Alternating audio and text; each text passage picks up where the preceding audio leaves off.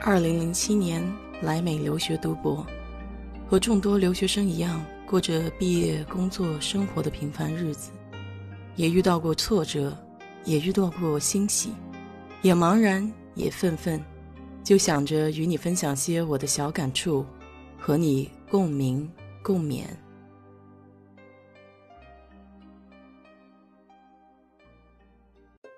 嗨，你好，我是 DJ 血色蛋子。今天是五四青年节，所以我想聊一下关于青少年教育方面。说到这个话题呢，就不得不提美国的一个私人组织，那就是具有一百一十年历史的青少年大本营——童子军。它是美国最大的青少年组织，成立于一九一零年。包括了大约有二百七十万的童军成员，还有一百多万的成人服务人员。它的概念呢，其实类似于我们中国的青少年组织，比如少先队和共青团，只是两者的出发点可能会不一样。美国童子军的核心任务是帮助青少年通过探索，学习如何保持强健的体魄，为将来的职业做准备。并且可以承担公民的责任。童子军的起源在二十世纪初，当时的美国已经完成了从农业社会向工业社会的转变。与此同时呢，也涌现了一些社会问题。所以，随着如火如荼的进步主义运动，大大小小的儿童组织如雨后春笋般的出现。在这些组织里，芝加哥出版商 William Boyce。他建立的美国童子军便是其中的佼佼者。关于童子军的兴起呢，说起来也是非常意外。这个概念原本是个舶来品，最初是来自于英国的童子军运动。一九零九年的时候，Boys 去伦敦找人，那天城里起了大雾，所以他一不小心迷了路，正在发愁的时候。却意外遇见了一名本地的童子军成员。这名少年带着 Boys 找到了他要去的地方。分别的时候，Boys 拿出一县令，准备感谢这名少年，但是他却礼貌地拒绝了，还留下了一句话：“我们童子军做好事不求回报。”这件事情让 Boys 深深感动，所以他下决心把童子军引入美国。本着培养优秀青少年，并且把重要价值观传授给美国下一代的目的，Boys 联合了其他几家儿童组织，建立起了第一支美国童子军，总部就设在德克萨斯州的 Irving。出于方便行政管理的目的，美国童子军分为四个区域：西部、中部、南部，还有东北部。这每个区域之下呢，又再会细分成不同的地区，一共分属大约三百个地方童子军会管理。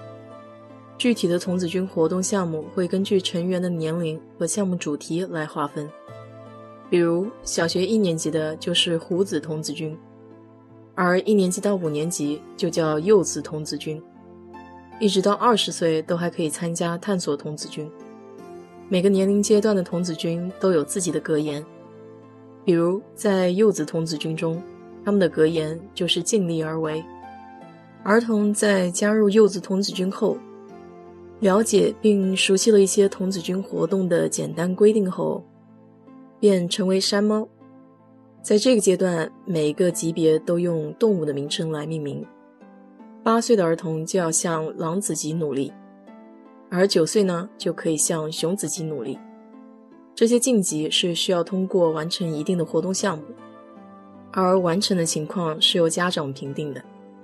这些活动涵盖的范围非常广，比如安全、环保、美国历史等等。参加的青少年每完成一个项目，就可以获得一枚对应的荣誉勋章。到了十岁，满足有关规定，并且具备成为少儿童子军的条件后，就可以正式晋级了。随着影响力的扩大，童子军的发展也日趋完善，活动和培训项目五花八门，设施也非常的完备。每年有童子会出面组织的学校、教堂、社区训练营地，在全美多达十三万个。营地里的活动也是丰富多彩，通常包括军事和生活的技能训练，例如野营、狩猎等等这类野外求生的技能。这一系列的活动看起来既有趣又正能量，所以每年都能吸引大批青少年报名参加。那么，作为一家私人儿童组织机构，美国童子军其实是拥有了其他组织难以相比的地位和殊荣的。除了国会发布的特许状，还有美国总统担任过童子军的名誉主席。可以说，美国童子军虽然不是隶属于政府，却几乎成为了美国政府在青少年活动方面的头号代言人。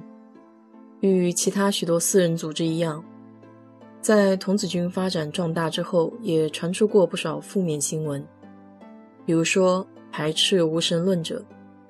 涉嫌种族歧视，但是这些负面消息都不能撼动童子军积攒多年的名声。可是就在今年二月份，美国的童子军宣布申请破产，究其根源是一则丑闻，就是数量庞大、触目惊心的儿童性骚扰案。我想创始人怎么也没有想到，他怀着那么美好的初衷而创办的美国最大青少年组织。有一天，竟然会堕落成为世界上最大的恋童癖集中营。事实上，自从七十年代开始，这样的传闻就时有发生。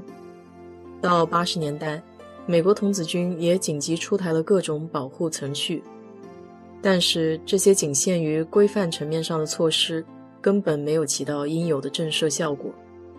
这么多年来，童子军花费了大量的金钱用于打官司和赔偿。堆积如山的诉讼让这个私人组织终于入不敷出，再加上多年的财政管理混乱，所以最终在今年二月的时候申请破产保护。这个具有百年历史的青少年组织将从此销声匿迹。其实不看这些负面新闻，单从美国童子军这个概念上来讲的话，还是有很多东西值得借鉴的。比如，他非常强调对人的生存技能的培训。我们作为一个自然人，要懂得与自然和谐相处，并且能够在自然的环境下不忘本能。另外，他还非常注重去培养一个人在社会当中如何提供价值，包括团队精神、领导意识等等这些，对之后的工作生活都有很大的帮助。可以说，童子军的经历。对好几代人都产生了深远的影响。中国历史上也存在过童子军，是在民国时期，创办人是严嘉玲，他就是通过留学美国，借鉴了当时美国的童子军模式，主要的目的是为了强国强民。但是很可惜，建国之后呢，童子军没能延续下来。我们常说“少年强则国强”，我想。不能光光是句口号而已。好了，今天就给你聊到这儿。如果你对今天这期节目感兴趣的话，欢迎在我的评论区留言，谢谢。